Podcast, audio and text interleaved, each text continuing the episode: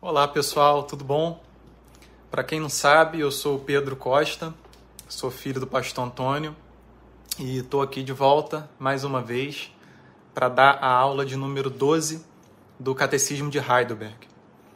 Eu dei a aula de número 11 na semana retrasada e na semana passada, no final de semana passado, eu não consegui gravar porque foi a festa do meu casamento com a minha esposa. Nós estamos casados há um ano, casamos 10 de abril do ano passado, mas na época em que a gente tinha é, se comprometido financeiramente com uma casa de eventos para fazer a cerimônia, a festa, estava é, num período aqui alto de Covid na nossa cidade, Niterói, e a prefeitura ela fez uma restrição bem grande praticamente todas as casas de eventos da cidade e a gente não pôde realizar a nossa festa. Aí o que, que a gente fez? A gente casou no quintal da casa dos meus pais, fizemos a cerimônia ali, foi casado pelo meu pai, inclusive, e adiamos a festa devido ao comprometimento financeiro que a gente fez, não podia ter reembolso e a gente queria viver, né?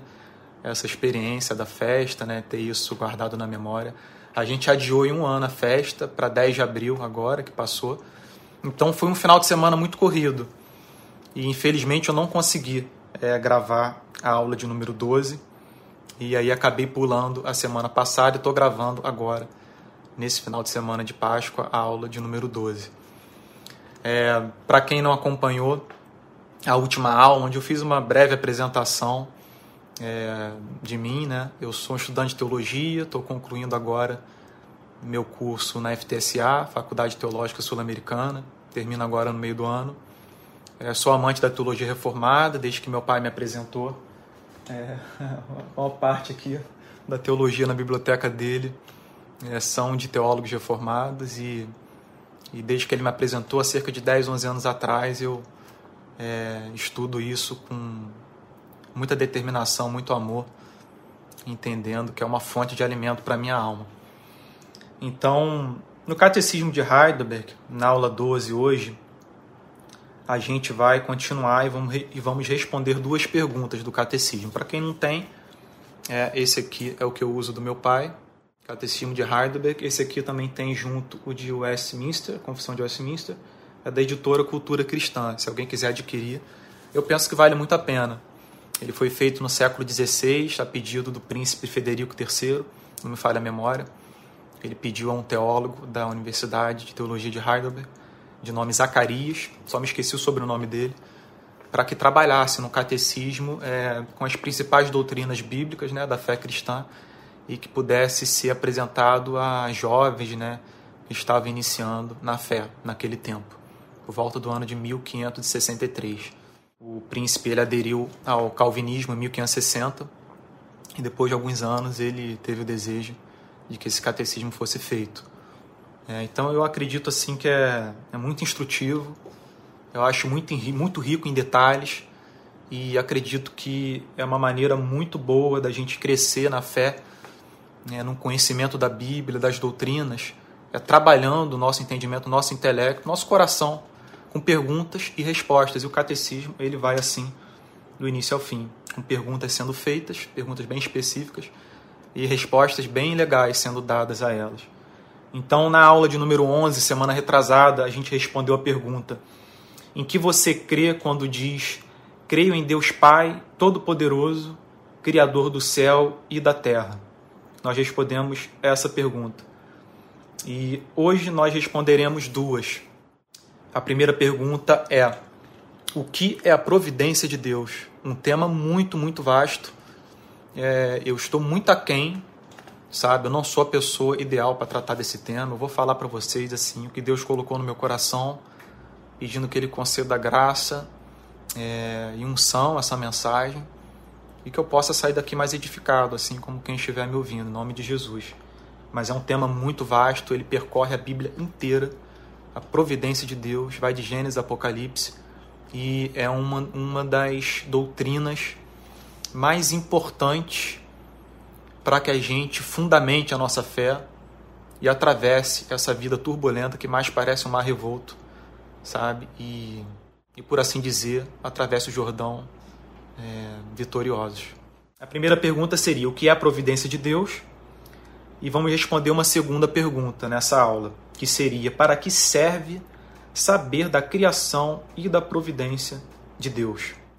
A primeira pergunta tem a seguinte resposta: O que é a providência de Deus? O Catecismo de Heidelberg diz: é a força todo-poderosa e presente com que Deus, pela sua mão, sustenta e governa o céu, a terra e todas as criaturas. É a força todo-poderosa e presente com que Deus, pela sua mão, sustenta e governa o céu, a terra e todas as criaturas. Poucas coisas é, trazem mais conforto à alma e ao coração do cristão do que saber que o seu Deus é um Deus absolutamente todo-poderoso. Ele detém em suas mãos o controle de tudo que acontece. Ele decretou coisas desde antes da eternidade. E aquilo que a sua mente, com a sua infinita sabedoria e o seu amor, determinou fazer, ele haverá de cumprir até o fim da história, até o período em que as escrituras chamam de o fim dos séculos, ou quando o Senhor Jesus voltar para restaurar e nos trazer novos céus e nova terra. E isso traz muito conforto, porque é uma vida muito turbulenta que a gente vive. Dependendo da geração em que um homem ou uma mulher tenham sido inseridos, dependendo da localidade, eles podem ter tido vida muito mais difícil do que a nossa. Então, pode ser que para você esse tema hoje não seja tão importante, dependendo do que você esteja vivendo. Mas com certeza no passado, especialmente nos tempos da Bíblia, do Antigo e do Novo Testamento, a providência de Deus foi o motivo, o único motivo de esperança para muitos dos nossos irmãos e irmãs na fé, inúmeras inúmeras histórias. O catecismo diz que é a força todo-poderosa e presente com que Deus, pela sua mão, sustenta e governa o céu, a terra e todas as criaturas. Vocês veem que uma única frase, o catecismo parece englobar tudo, né? E de fato a gente não pode deixar de fora nada. Nós não podemos imaginar que nada esteja fora do controle do nosso Deus. Desde aquilo que nós podemos chamar de macro, aquilo que nós podemos chamar de micro, as coisas mais complexas, de difícil compreensão, é, ao qual, as quais nossa mente não pode adentrar nem compreender, até aquelas mais singelas, mais simples, mais sutis. Nós temos que entender que um padal não cai do céu sem o consentimento do nosso Deus e que até os fios de cabelo da nossa cabeça estão contados, todos contados. Então, o Senhor, ele rege esse século presente, assim como o passado e o futuro com a sua força todo-poderosa e presente. Ele é socorro bem presente. E além disso, ele é um socorro que detém todo o poder. Ele, por esse poder, por essa mão, ele não apenas tem diante de si o controle sobre as coisas, mas ele, segundo após segundo, as sustenta. A palavra de Deus diz em inúmeras passagens que é ele que concede a respiração, que é ele que mantém a chama da nossa alma acesa e mantém a continuidade da nossa vida biológica. O Salmo chega a ponto de dizer que se ele refreia sua mão, o espírito deixa os seres humanos e eles voltam ao pó, como disse Salomão também Eclesiastes, a terra da qual eles foram formados. Nós vimos bastante na aula passada né, sobre a criação, tratamos bastante da criação e hoje eu vou tentar focar mais na providência de Deus, apesar do catecismo citar um pouco que ele é o criador dos céus e da terra e que ele sustenta todas as criaturas. Eu vou tentar focar um pouco mais na providência para não repetir muito do que eu falei na aula passada e para a gente poder tentar adentrar nesse tema de tão importância para as nossas vidas. Calvino, em suas Institutas, para quem nunca leu, é uma grande referência de teologia sistemática que eu tenho na minha vida. Esse aqui é o livro 1 e nos capítulos nos capítulos 13 Perdão, nos capítulos 16 e 17 ele trata da providência de Deus. O capítulo 16, o título é Por seu poder, Deus sustenta e mantém o mundo criado por ele, e por sua providência governa cada uma de suas partes. E o capítulo 17, o título é Determinação do fim e do escopo, ou seja, a finalidade desta doutrina, qual a importância dela, a fim de que se evidencie para nós a sua utilidade. É difícil mensurar para vocês a importância das palavras que Calvino escreveu aqui nesses dois capítulos.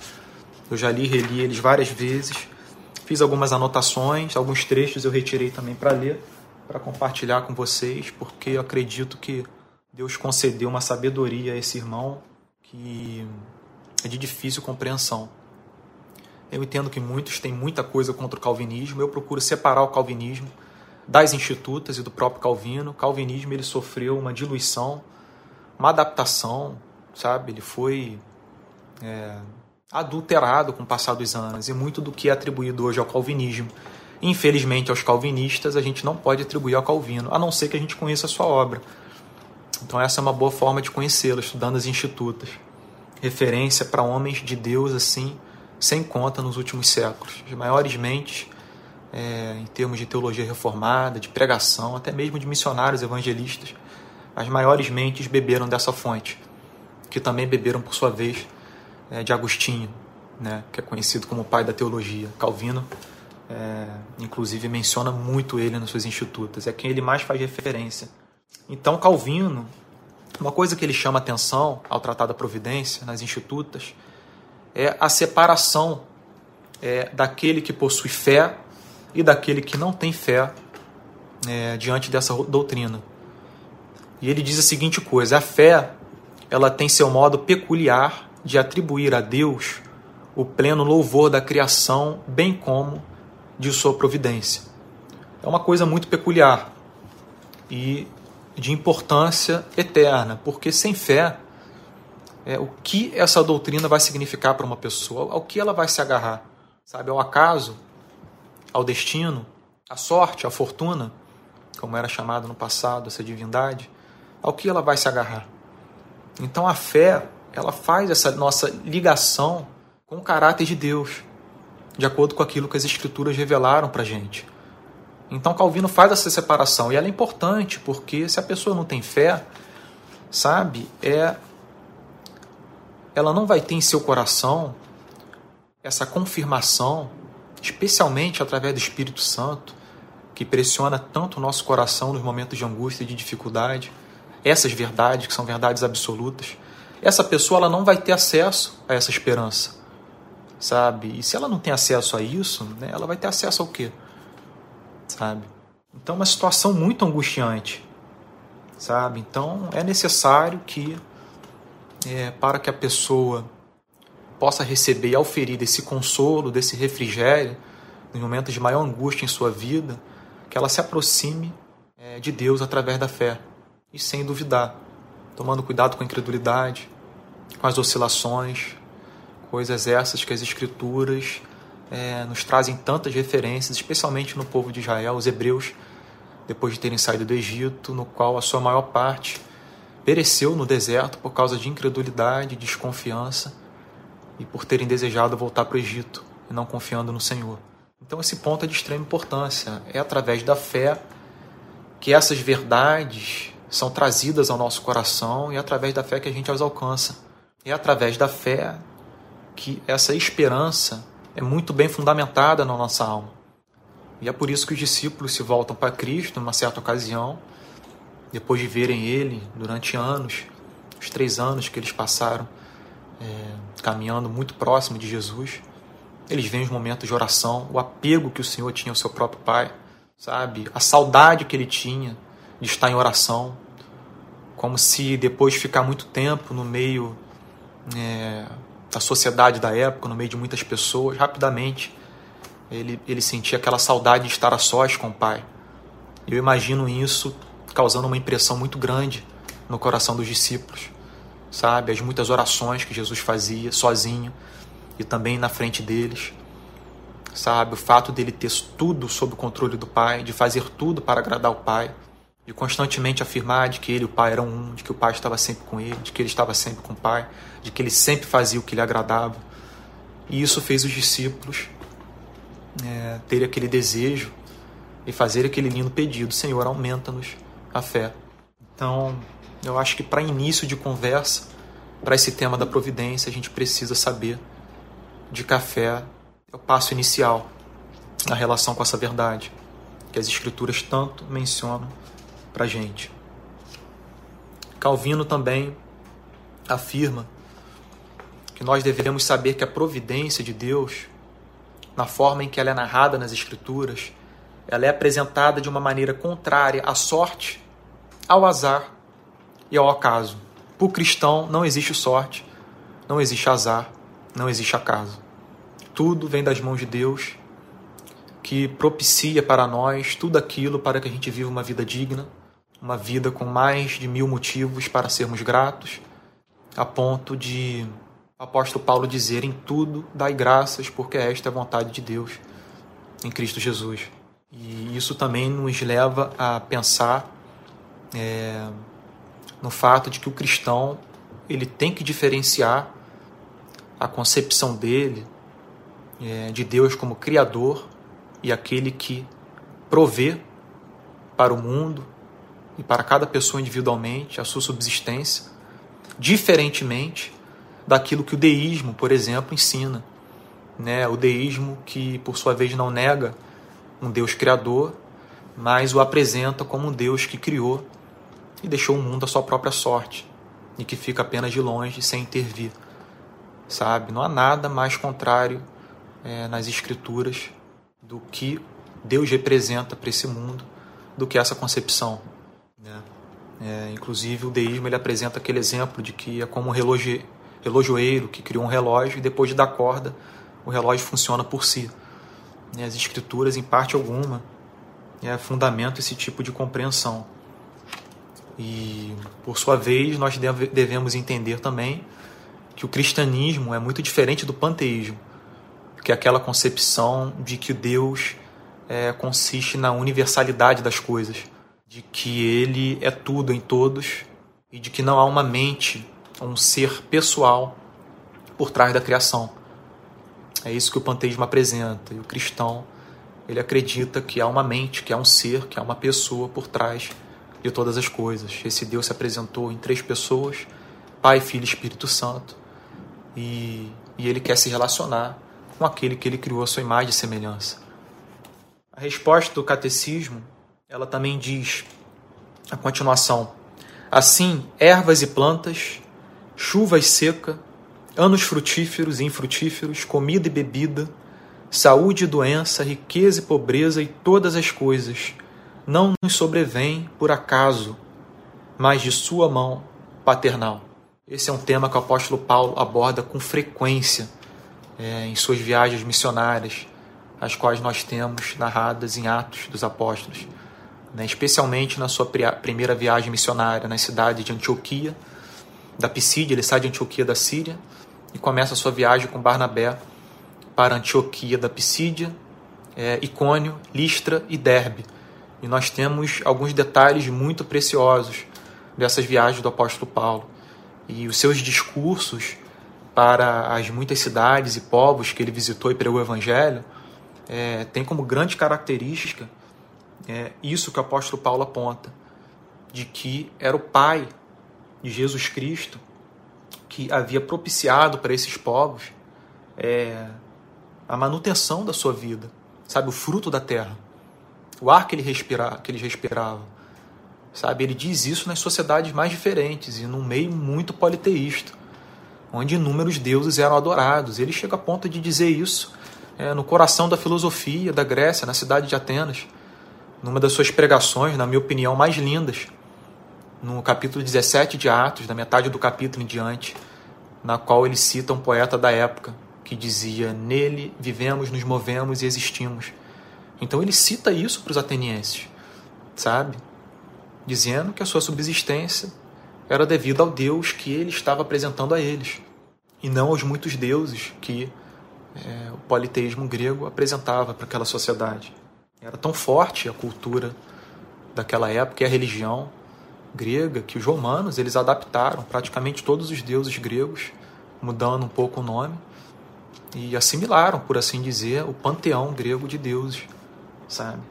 Então era muito forte. O apóstolo Paulo se dirigia a essa, gente e declarar verdades absolutas, dizendo, por exemplo, no capítulo 17 de Atos, que a inscrição que se encontrava em Atenas de uma adoração ao Deus desconhecido, o apóstolo Paulo chegou a ponto de dizer que aquele Deus que eles adoravam sem conhecer era o Deus que ele queria revelar.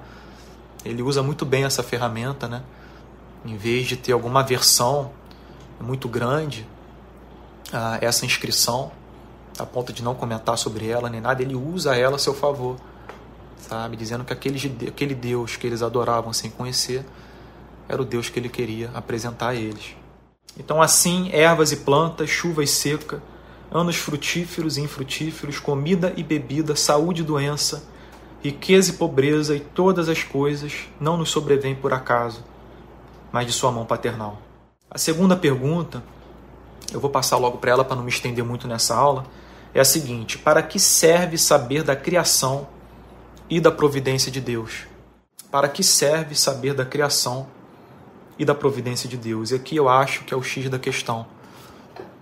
Calvino, ele diz o seguinte nas suas institutas: Portanto, devemos ter por princípio que providência, providência de Deus significa não que ele, ansioso no céu, apenas contempla o que se faz no mundo, mas que, como se segurando um timão, dirigisse todos os ventos. Quando Abraão disse a seu filho Isaque, Deus proverá, ele queria tanto afirmar ao seu filho que Deus tinha conhecimento do futuro, como também deixar claro a Isaac o poder absoluto e o cuidado tenro de Deus, que costuma pôr termo às coisas mais complexas e confusas. O que mais complexo e confuso do que esse Deus fazer esse pedido tão sério a Abraão de entregar o seu único filho, aquele através do qual ele disse que a sua descendência se estenderia. É o que mais confuso do que compreender essa declaração. Mas a confiança na providência de Deus é, por parte de Abraão era tão grande que ele tenta acalmar o próprio coração e do seu próprio filho, que pergunta para o pai: Pai, onde é que está é, a oferta? Onde é que está o sacrifício né, do holocausto que a gente vai fazer? E ele diz: Deus proverá o cordeiro para si, meu filho. E é o que acaba acontecendo eventualmente. Então, assim, os exemplos, eles são muitos, né? Qual seria o principal objetivo? Qual a finalidade? A principal finalidade com a qual a Escritura ensina de que tudo foi devidamente ordenado por Deus, de que Ele detém em seu poder todas as coisas, de que a gente confie em seu caráter, independente da situação, independente das circunstâncias. Por exemplo, José no Egito, se ele tivesse voltado a sua mente, o seu coração por muito tempo para aquilo que de mal os seus irmãos haviam feito com ele, muito provavelmente ele não teria conseguido perdoá-los. Muito provavelmente isso teria sido uma muralha intransponível, porque foram 22 anos distante do seu pai e de seus irmãos. E a atitude dos seus irmãos foi muito grave. Mas como que acalmando o seu coração, tranquilizando a sua alma e confiando no caráter de um Deus que havia permitido aquilo para que a sua descendência fosse preservada de anos terríveis de fome, ele diz assim para os seus irmãos. E José disse aos seus irmãos em Gênesis capítulo 45, do verso 4 ao 8: Agora cheguem perto de mim. E eles chegaram. Então ele disse: Eu sou José, o irmão de vocês, que vocês venderam para o Egito. Agora, pois, não fiquem tristes nem irritados contra vocês mesmos por terem me vendido para cá, porque foi para a preservação da vida que Deus me enviou adiante de vocês, porque já houve dois anos de fome na terra, e ainda restam cinco anos em que não haverá lavoura nem colheita. Deus me enviou adiante de vocês para que fosse conservado para vocês um remanescente na terra e para que a vida de vocês fosse salva por meio de um grande livramento. Assim, e essa declaração impressionante, não foram vocês que me enviaram para cá, e sim Deus, que fez de mim como um pai de Faraó. e senhor de toda a sua casa, como governador em toda a terra do Egito. Calvino diz algo muito bonito em suas Institutas, tratando da providência de Deus. Ele fala a seguinte coisa: Quando densas nuvens ocupam o céu e cai uma violenta tempestade, uma vez que os olhos sejam impedidos por uma triste escuridão e trovões ressoem nos ouvidos e todos os sentidos sejam tomados pelo terror, tudo nos parece confuso e agitado. E, no entanto, sempre permanece no céu, por trás das nuvens, a quietude e a serenidade do tempo. Assim, devemos compreender que, enquanto as coisas no mundo parecem turbulentas a nosso juízo, a partir da sabedoria e providência de Deus, por um movimento excelente, a tudo regule e dirige para um determinado fim. E sua glória brilhará nesse fim. O que seria melhor nessas horas do que nos conduzirmos com modéstia diante do nosso próximo, preferindo suspender o nosso juízo temerário e contemplar com reverência a providência secreta desse Deus. Os exemplos são muito nas Escrituras da finalidade dessa providência. Talvez um dos exemplos mais detalhados é, seja a vida de Jó. Poderia citar também a história toda de Davi, sabe, sendo ungido por Samuel e não se vendo como rei até muitos anos depois. Como esse homem confiou na providência de Deus, mesmo depois da vitória para Golias, imediatamente, devido às músicas que as moças do povo de Israel cantaram, é, isso gerou um grande ciúme em Saul. E Saul perseguiu Davi por anos a fio. Sabe, imagina para uma pessoa como Davi, tão jovem, tendo obtido um êxito tão grande logo no início do seu ministério, por assim dizer, né? né, quando ele começou a ficar em realce para o povo. Imagina ele observar o rei a quem ele tanto respeitava, a quem ele tinha como ungido do Senhor, a quem ele livrou duas vezes a morte, sabe? Vendo, perseguindo Davi por causa de ciúme, sabe? É, Davi tendo que fugir para as cidades, tendo que se refugiar em cavernas, tendo que ser mercenário diante dos filisteus, se fazendo de louco diante do rei de Gate sabe? E ao mesmo tempo confiando de que Deus tinha um propósito nisso tudo. Porque é isso que a sua conduta de vida demonstra, né? Que ele confiou em Deus durante esse tempo todo. O que dizer do apóstolo Paulo? Apóstolo Paulo e as perseguições que ele sofreu na Ásia Menor, onde hoje é a Turquia. Em todas as cidades que o apóstolo Paulo pregou, caiu um avivamento, isso é evidente. A mão de Deus era tão poderosa sobre a vida desse homem que o Espírito Santo honrava cada mensagem dele, sabe? Sempre sobrava um remanescente nas cidades por onde o apóstolo Paulo passava e ele levantou inúmeras igrejas, inúmeros presbíteros e diáconos. Contudo, as perseguições eram enormes, sabe? Os judeus, por exemplo, de Antioquia da Pisídia, a primeira cidade da primeira viagem missionária dele, perseguem ele até Listra. Perseguem ele de Antioquia, passando por Icônio e chegando até Listra. E fazem com que o povo de Listra, pagão, o apedreje. E Paulo ali, ao que muitos entendem, morreu e foi ressuscitado. Outros entendem que ele não morreu, mas entenderam que ele havia morrido, então pararam de apedrejá-lo.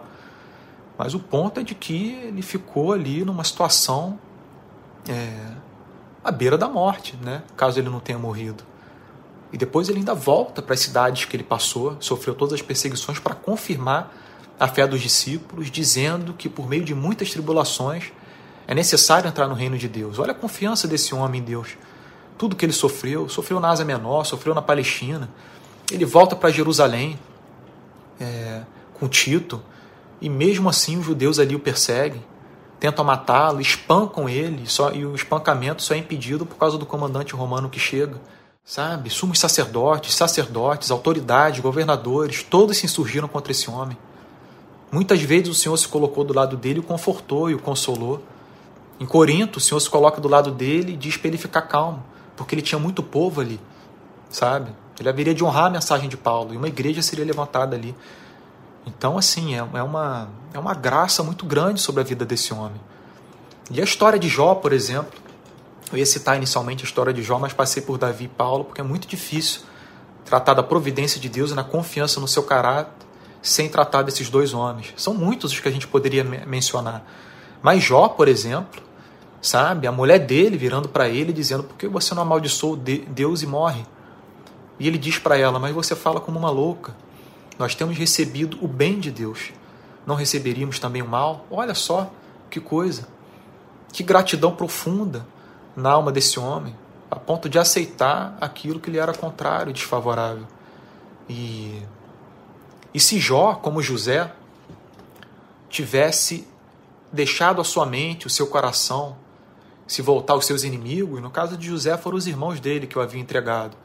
Se Jó deixasse sua mente, o seu coração, se tomarem de vingança pelos caldeus, pelos sabeus também, que o haviam roubado, levado seus animais, saqueado seus bens, matado seus servos, se ele deixasse seu coração encher de, se encher de vingança, ele teria perseguido, teria tentado se vingar, alguma coisa do tipo.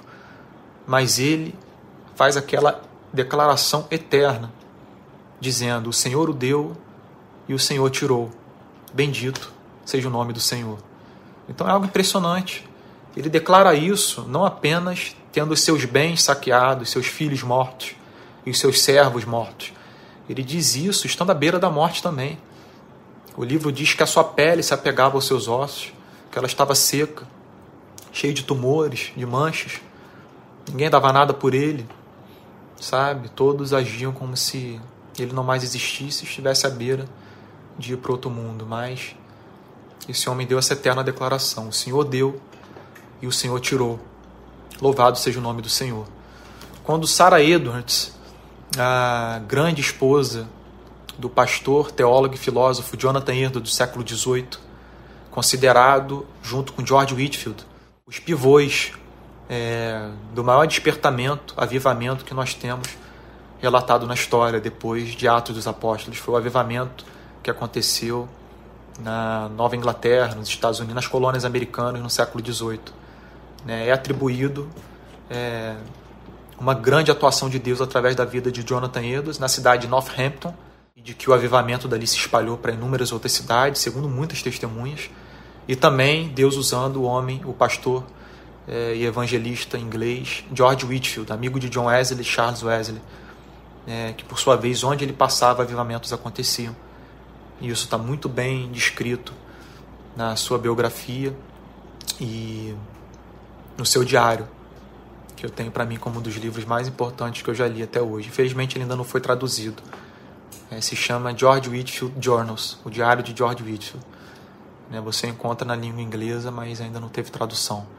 Sarah Edwards, é, quando o seu marido Jonathan Edwards morre, ele morreu com 50 e poucos anos, né, uma vida breve, por sinal, tomando uma vacina, um, um, uma, um teste de uma vacina, acho que para varíola.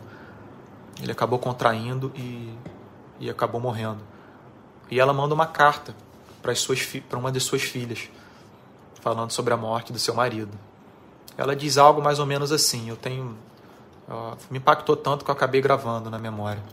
Ela diz algo mais ou menos assim: Minha filha, nós fomos encobertas por uma densa nuvem. É... Deus fez com que eu adorasse a Sua bondade, tendo nós usufruído da presença do Seu Pai entre nós durante tanto tempo. Nós estamos todas entregues a Deus. Eu vou levantar as mãos sobre a minha boca, manter silêncio e o adorar. Aqui eu estou e aqui eu me alegro estar. Então, no momento em que ela perdeu o seu marido, tão amado marido, ela escreveu essas palavras na carta para sua filha. É, nós fomos encobertos por uma densa nuvem. É, Deus me fez adorar a sua bondade por tantos anos, por termos tido teu pai entre nós. Agora ele se foi. Eu lanço a mão sobre as minhas bocas. Ela faz uma referência a Jó, que no final do livro de Jó ele diz que é lançar a mão sobre a boca e não é falar mais nada diante de Deus ela usa essa, esse verso como referência e fala que estou e amo estar. Quando Jonathan Edwards, voltando um pouco na história, perde uma de suas filhas, né, que contraiu tuberculose do seu marido, que também faleceu, é, ele diz: Aprove ao soberano, justo e bom Deus levar a minha filha. Ele fala isso no enterro dela. Então, são pessoas que é, deram evidências de uma confiança invejável no caráter de Deus diante de muito sofrimento.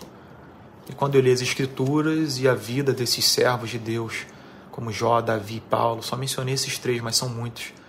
Quando a vida deles salta aos meus olhos ao meu coração, eu não posso fazer outra coisa do que pedir a Deus que Ele me conceda essa graça. E que eu possa dizer a mesma coisa quando algum tipo de tribulação bater as portas do meu coração. Né? Recentemente eu perdi a minha avózinha, a mãe do meu pai. E foi um momento muito difícil porque ela morreu de Covid, né? Algumas. cerca de um mês e meio atrás. E ela já tinha três doses né, de vacina, né? Mas a confiança que eu senti em Deus é, estava tão firme que no momento do enterro dela, e até mesmo eu acho que antes do enterro foi mais difícil, foi o reconhecimento que eu fiz do corpo. É, eu não queria que ninguém na minha família passasse por aquilo, nem meu pai, nem meu tio, né? nem meus primos. Aí eu falei, deixa que eu faço. E eu tinha tanta consciência vendo o corpo da minha vozinha, de que ela não estava ali, mas que ela estava perto de Jesus, de que ela estava perto de, do Pai, de que ela estava na companhia dos meus irmãos e irmãs na fé, esses que eu tanto amo nas Escrituras, que eu fui muito consolado ali naquela hora. E foi uma imagem muito difícil né, que eu tive que ver. Então, essa é a resposta. Essa é a segunda pergunta que o catecismo faz. Para que serve saber da criação e da providência de Deus? A resposta que o catecismo dá é a seguinte: para que tenhamos paciência em toda adversidade, para que mostremos gratidão em toda prosperidade e para que, quanto ao futuro, tenhamos a firme confiança em nosso fiel Deus e Pai, de que criatura alguma nos pode separar do amor de Deus. Que coisa! E para finalizar a resposta, porque todas as criaturas estão na mão de Deus de tal maneira que, sem a vontade dele, não podem agir nem se mover. Que coisa linda. Irmãos, é, se a gente não tiver isso, sabe, é, sem a fé em Jesus Cristo, sem a fé no Pai, no Filho no Espírito Santo, sem o Evangelho, é, é muito desoladora a situação da, dessa vida, sabe? Eu sou muito pessimista sem Evangelho, eu não tenho otimismo algum. É, eu estou sempre é, olhando assim para o fim das coisas sabe? E é o Evangelho que me traz consolo e segurança. É porque eu tenho como fim o reino de Deus.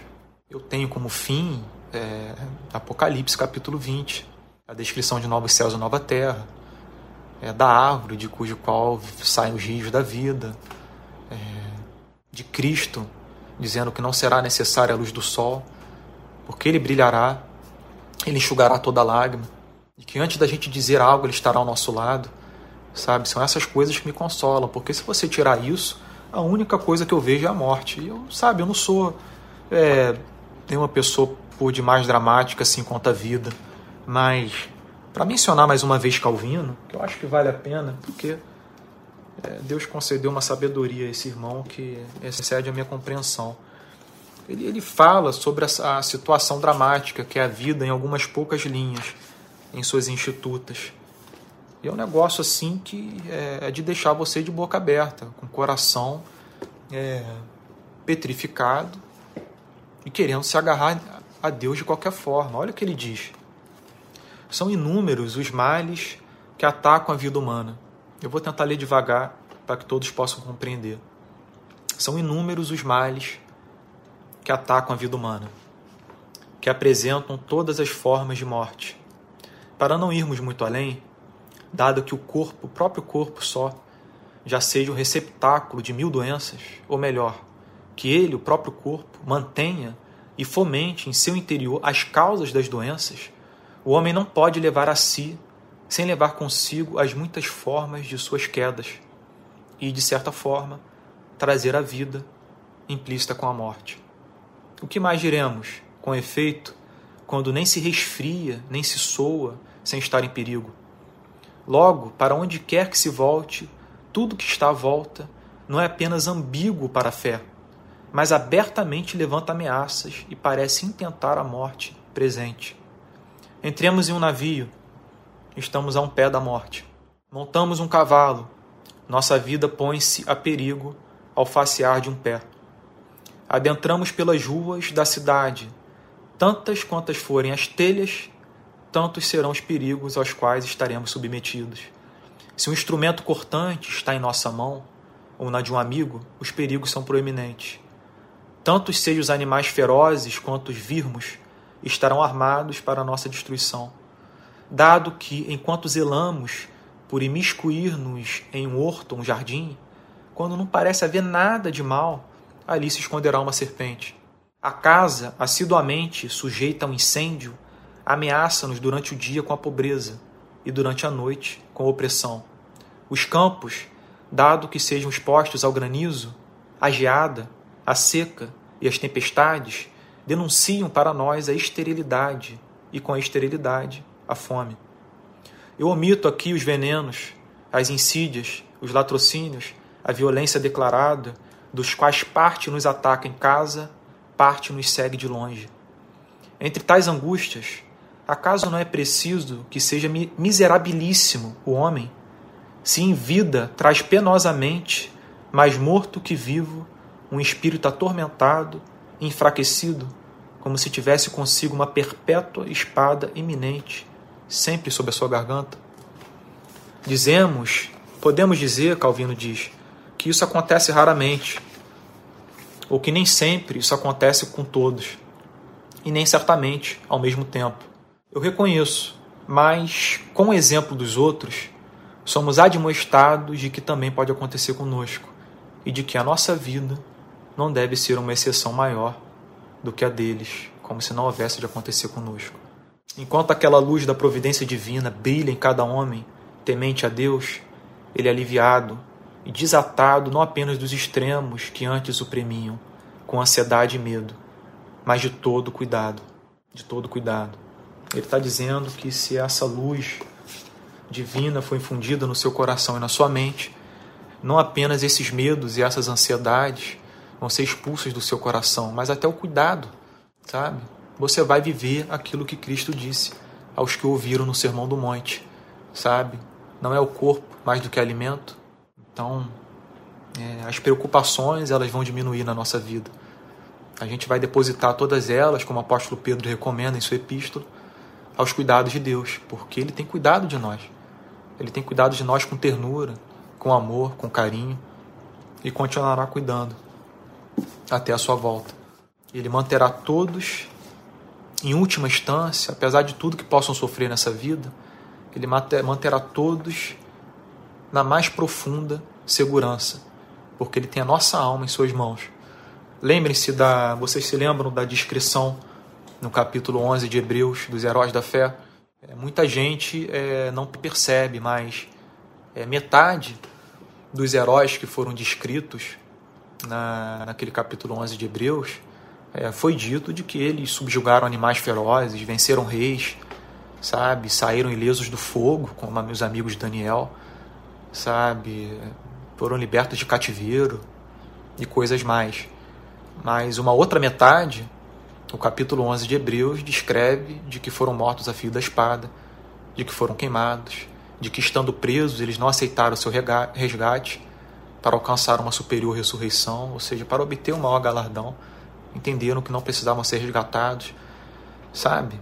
Muitos morreram em tempestades, de doenças, em guerras, e e por que, que é importante a gente observar? Porque os heróis da fé, eles se encontram representados no mesmo grupo a despeito do que aconteceu com um grupo e com o outro, uma metade com a outra. Eles são os mesmos heróis na fé que tinham seus olhos fitos no prêmio, soberana vocação do seu Salvador, e apesar do que eles puder, do que aconteceu com eles, seja que tenham sido libertados do cativeiro ou tenham perecido nele, seja que tenham sido queimados vivos ou que tenham sido libertos, como os amigos de Daniel, é, ambos vão alcançar o mesmo destino. Isso tudo através da fé, da confiança do caráter do nosso Deus e de sua providência que se estende a toda a eternidade. Não é simplesmente essa vida, irmãos.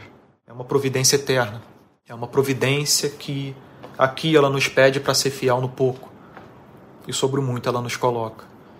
E eu espero que a gente cresça nessa confiança, que o Senhor aumente a nossa fé nessas doutrinas bíblicas que aparentemente são tão simples no Catecismo de Heidelberg, mas que podem nos oferecer tanto consolo, sabe, tanta segurança, como uma casa que foi edificada sobre a rocha.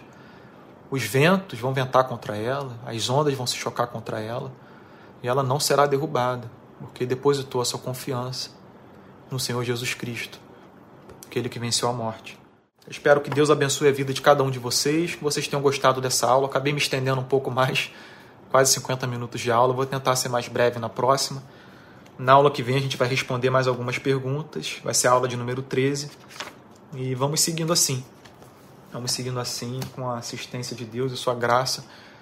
É, desejo uma excelente Páscoa a todos vocês, que vocês possam estar refletindo meditando na morte do nosso Senhor. Não tem nada melhor para a gente nesses momentos do que isso, né? que isso seja trazido à memória pelo Espírito Santo, que a gente possa saber de que no Senhor Jesus nós somos mais do que vencedores, através desse de que, que nos amou com amor eterno. Nada nos separará do amor de Jesus Cristo, irmãos. Deus abençoe você, sua casa. Nos vemos na próxima aula. Fiquem com Jesus. Um beijão.